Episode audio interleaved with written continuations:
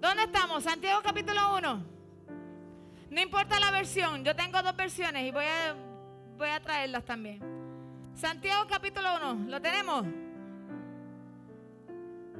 Versículo 3 dice, porque ustedes saben que siempre, algunas veces, siempre que se pone a prueba la fe, dice por aquí, en una versión dice la paciencia. ¿Cuántos tienen paciencia en la, no, en la Biblia, en el versículo? En, el en la versión, de momento hicieron.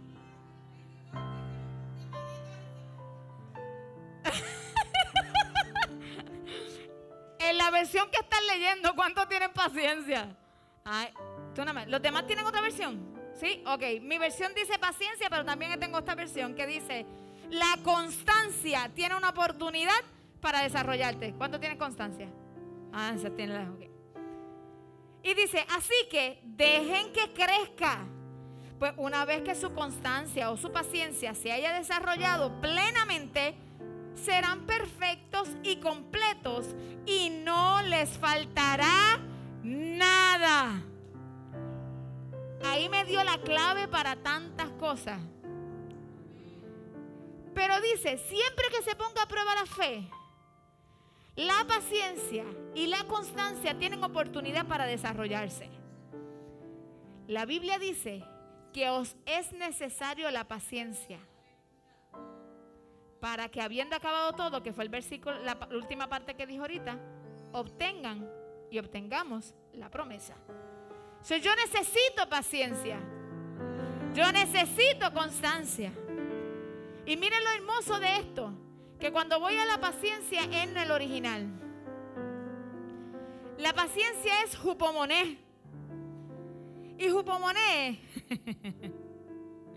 significa, y esto es lo que me encanta, resistencia. ¿Cuántos se acuerdan del juego de baloncesto que hablé la semana pasada? De la resistencia. Así que la resistencia es la que me ayuda para qué? Para la tentación. ¿Verdad? Y entonces dice, resistid al diablo y de vosotros huirá. Y otra de, las, de, de la definición de paciencia en el griego significa aguante alegre.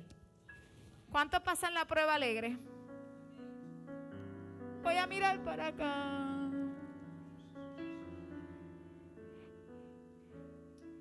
Aguante alegre. Entonces me dice el Señor, en su palabra, conforme a lo que hemos visto, que entonces no podemos abortar el proceso de la prueba y no queremos que sea rápido porque es necesario que eso pase para desarrollar en nosotros esa paciencia, esa resistencia, ese aguante para yo salir de la prueba y aún en medio de la prueba estar bailando como estaban este, Sadrán, Mesach y Abednego y estar felices. Si hay algo que hace diferencia con los que no le sirven a Cristo, es como tú y yo pasamos la prueba. Porque la prueba de ellos y la prueba de nosotros puede ser la misma. ¿Cuál es la diferencia? Cómo yo la afronto. Y entonces damos, como dice la Biblia, testimonio con los de afuera. Y ellos ven y dicen, que tú tienes? ¿Cómo tú puedes estar tan feliz? En el proceso de operación de un momento crítico de mi hija, yo sé que lo he contado, pero bajo este contexto lo cuento. Y para los que no sepan, estábamos todos afuera de la sala de operaciones haciendo chiste. Chiste.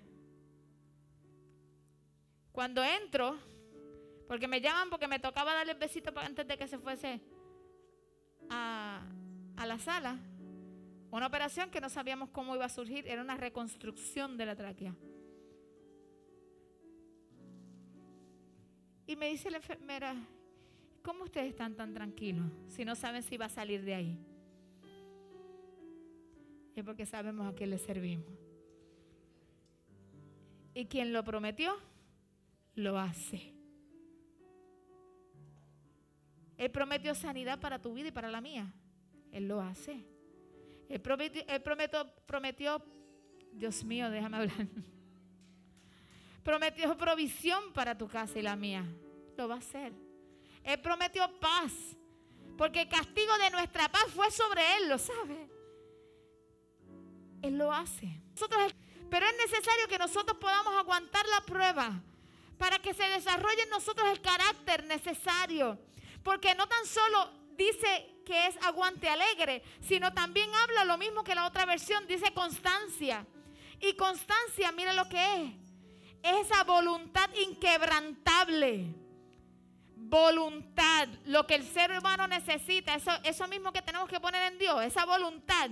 Dice que la constancia es una voluntad inquebrantable y continuada, una determinación de hacer tal cosa.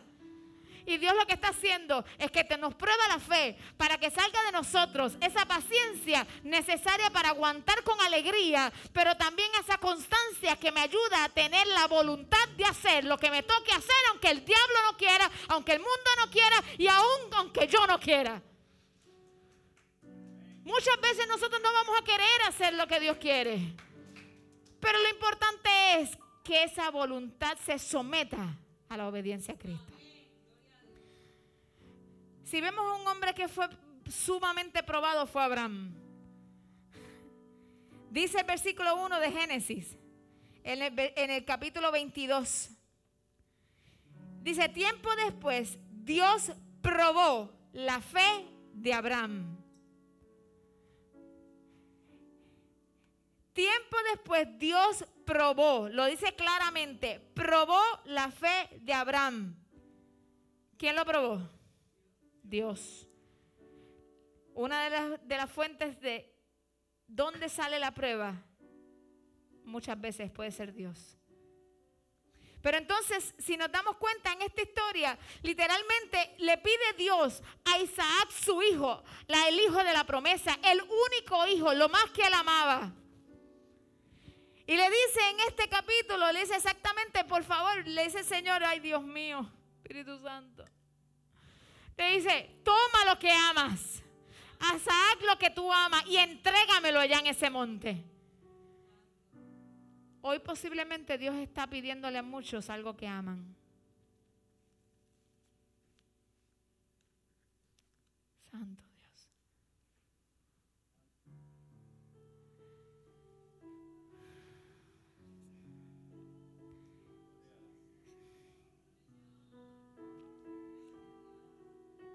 Hermano, estoy procesando. Estoy procesando. Y eso que amas está pidiendo que lo sacrifiques. Y eso que amas puede ser tantas cosas. Pero créeme que en el lenguaje del cielo tú vas a entender lo que Él está diciendo. Con esa orden Abraham le tocó dormir porque era todo al otro día. ¿Cuántas veces hay pruebas tan pesadas y tan fuertes que no te dejan dormir? Y él tuvo que esperar al otro día para poder hacer lo que Dios le mandó. Usted sabe las veces que quizás pudo haber pensado quitarse. Las veces que pudo haber dicho, yo voy a enganchar los guantes, yo no lo voy a hacer. Mas sin embargo se quedó ahí. Y al levantarse, no tan solo se levantó muy temprano, sino que hizo lo que tenía que hacer. Cogió su burro, le dijo al otro, ven conmigo, vamos para allá. Y aún de camino su hijo le dice, ve acá, aquí está todo para un sacrificio, pero ¿dónde está lo que vas a sacrificar? Y él le dijo con fe, no te preocupes, hijo que Jehová proveerá cordero para el sacrificio. Y eso es lo que nos toca a nosotros hablar en medio de la prueba. Fe, fe, fe, fe, fe, fe. Y te hablas a ti mismo, fe. Y te dices a ti mismo también fe. Y el que te pregunte en fe, y aunque te digan, pero tú estás loco, pues eso no hay, no hay forma, no importa. Dios sí. Allá vino el Señor. Y estando Abraham a punto de matar a su hijo, tal como lo ordenó Dios, aún creyendo, por poco lo mata y allá viene la voz de Dios y le dice, Abraham, no lo hagas. Y aquí es donde me encanta porque mira lo que dice, no pongas tu mano sobre el muchacho, versículo 12. No le hagas ningún daño porque ahora sé que de verdad temes a Dios. Porque hay un temor que es de mentirita. Es el que se habla de boca para afuera, pero con los actos lo, lo negamos. Pero dice, yo, yo sé que temes de verdad y no me has negado ni siquiera a tu hijo, a tu único hijo. Y dice que Abraham levantó los ojos y vio el carnero, que estaba ahí enredado, ya lo tenía para él. Y dice que desde ese momento llamó a aquel lugar Jehová Jireh Diré quien provee. Dios proveyó el carnero. Dios proveyó la salida. Dios en medio de lo que te esté pidiendo, cree. Porque lo que hoy te está diciendo es que no pierdas la fe. Yo veo más que tú ves, dice el Señor. Yo sé lo que hay ahí detrás de ese enredo que tú no sabes. Ahí está el carnero para ti. Pero la prueba tiende a sacar esa carne paciente. Y que nosotros pues empecemos a pensar tantas cosas. Por eso es necesario que nosotros nos dejemos desarrollar ese carácter por medio de Dios. Pero también es necesario conocer de dónde produce la prueba. De dónde se produce. Y vimos que Abraham dice, cuando leímos al principio, que Dios probó a Abraham. Entonces ya tenemos validado el primer punto. ¿De dónde sale la prueba? Dios puede probar al hombre. Dios estaba probando a Abraham. Y van a haber situaciones en nuestras vidas que no te la buscaste, sino que Dios las permite porque quiere sacar lo mejor de ti y de mí. Yo te aseguro que muchos de ustedes, por no decir todo, fácilmente pueden mirar hacia atrás y ver una prueba que ya pasaste con éxito y decir gracias porque crecí. Gracias porque me has hecho más fuerte. Gracias porque me enseñaste a ver con, no con mis ojos carnales, sino con mis ojos del Espíritu. Y si esa prueba no hubiese sucedido, eso no hubiese pasado. Pero otro punto por lo cual vienen las pruebas, y tengo que ser tan claro como el agua, porque es necesario entender que el pecado también trae pruebas.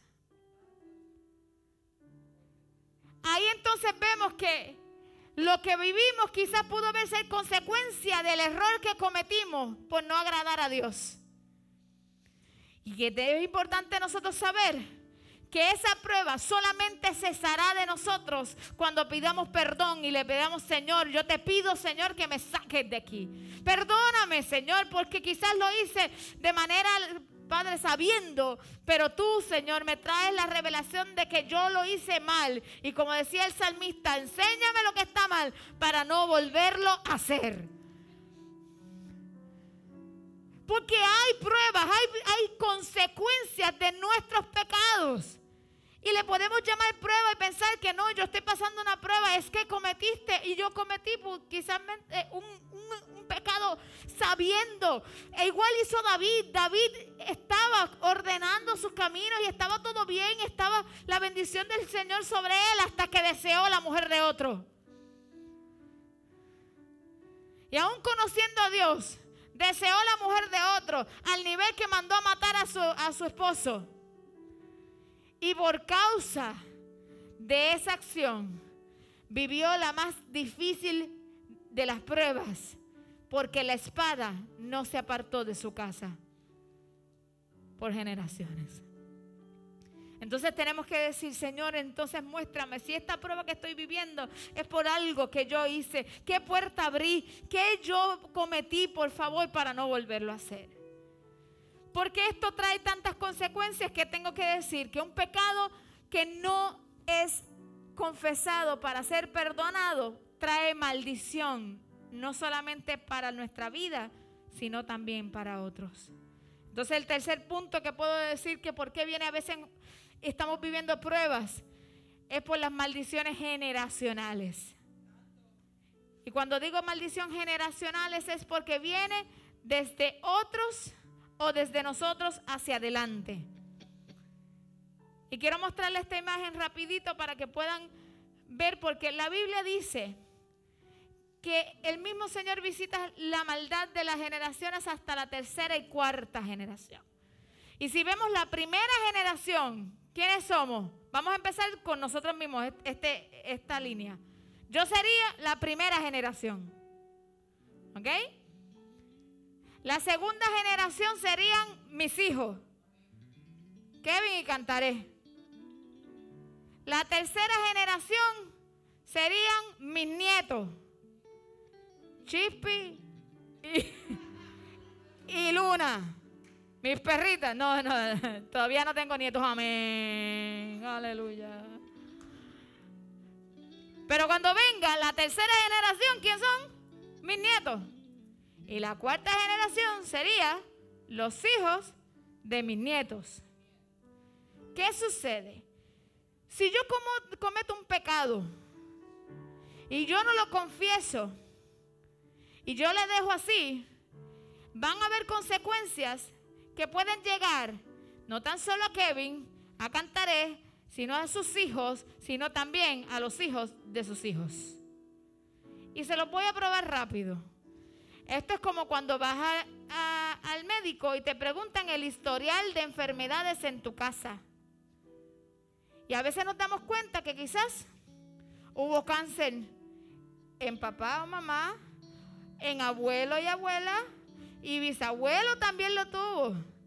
Y de momento tú dices, adiós caramba, espérate. Esto ha seguido de generación en generación. ¿Me estoy explicando?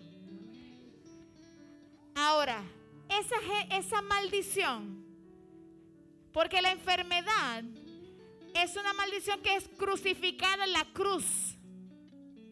Por eso Jesucristo, por las llagas que él tuvo, crucificó esa maldición. Entonces, si yo ando ordenadamente, si yo camino en obediencia, yo puedo pararme en seco y decirle, a esa maldición, no tienes derecho estar en mi familia, ni tocarás a los míos, ni a los hijos de los míos, ni a los hijos de los hijos de los míos. Porque quizás ahora empezamos el ejemplo de mí para abajo, pero yo quizás puedo ser la tercera generación de los que estaban atrás, o la cuarta o la segunda. Por tanto, hay cosas que es necesaria que si vienen pruebas a nosotros y decimos, pero espérate, esto como que es repetido. Es que yo estoy viendo un patrón hacia atrás. Pues usted, yo, yo usted, me sentaría con un papel y le digo, Espíritu Santo, muéstrame lo que yo no sé. Y empieza a analizar, papá y mamá, papá y mamá. Y empiezas a ver todo eso hacia atrás. Si por alguna razón no sabes esa procedencia. Porque, por ejemplo, mi papá es adoptado. Por tanto, puedo conocer quién es su papá biológico, aunque, ¿verdad? No tuve tantísima relación, pero no sé qué pasó ni para atrás ni para adelante. Pero Cristo sí. Entonces me paro en seco y digo, no hay maldición que pueda venir por esa línea sanguínea. Y en el nombre poderoso de Jesús yo lo cancelo. Y yo te voy a pedir, Espíritu Santo, que tú rompas toda maldición por cuanto yo hago lo que está bien delante de tus ojos. Tú que crucificaste y prometiste que romperías todo en tu nombre, lo hagas. Y esa prueba ya se rompe y no puede seguir ni a nosotros ni a los nuestros. Estoy por ahí, sé que me estoy tirando hondo pero es necesario saberlo. Y por último y no menos importante, una de las pruebas, una de las causas de las pruebas es porque el enemigo se empecina con uno. Ay, Dios mío, como que se empecina, ¿no?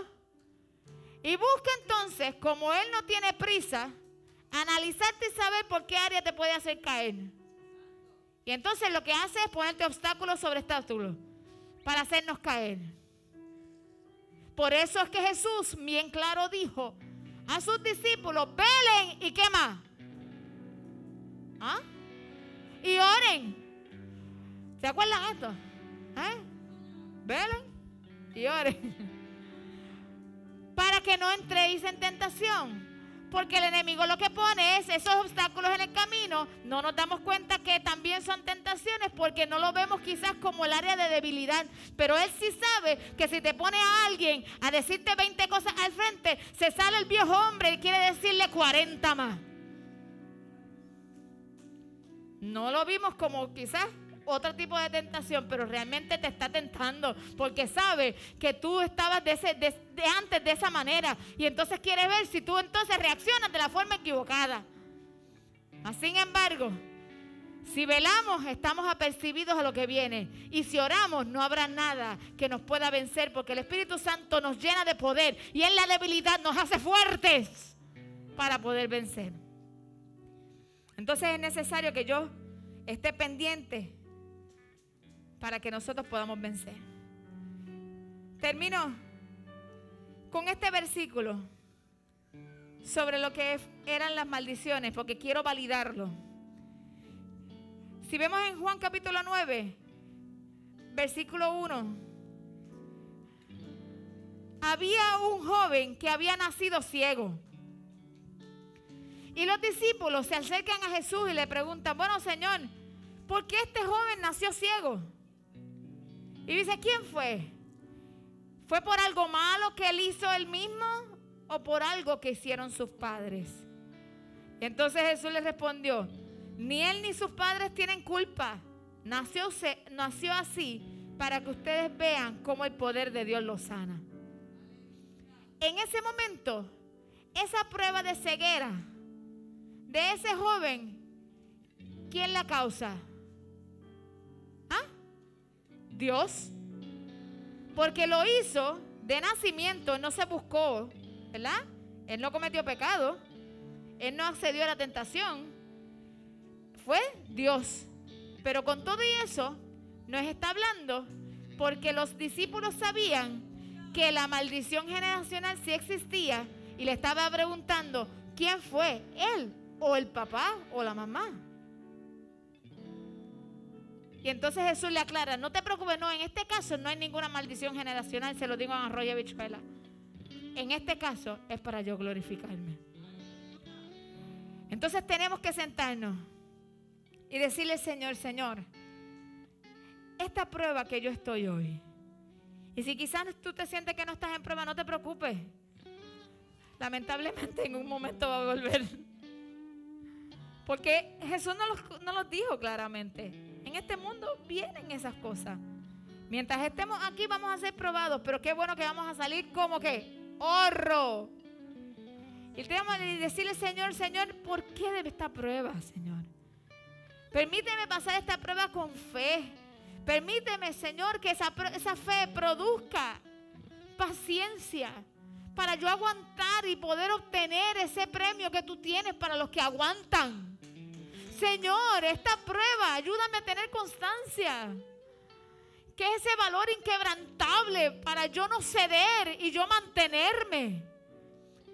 Haz el carácter en mí, el que tú quieras. A veces nosotros no sabemos, pero era necesario que Saulo, ¿verdad? antes de ser Pablo, fuese jamaqueado tan fuerte como pasó para que entonces se produjera en él Pablo el hombre que después predicó y que escribió casi todo el Nuevo Testamento. Pero era necesario un jamaquión bien fuerte. A veces nosotros no sabemos por qué las pruebas son tan fuertes y pesadas. Pero Dios no va a dar carga a nadie que no pueda llevar. Si sabe que te puso alguna situación es porque tú puedes, tú puedes, tú puedes, tú puedes. Y sacará lo mejor de cada uno de nosotros. Pero hay veces que son necesarias así de fuertes porque Oye, lo que viene es grande y hay que tener ahí esa fuerza y esa valentía para decir yo voy a predicar a Cristo, cueste lo que cueste. Y que entonces nosotros podamos decirle, Señor, abre mi entendimiento a través de tu espíritu para poder ver si hay algo que viene desde mis padres o que yo abrí y puedo pasarle a mis hijos.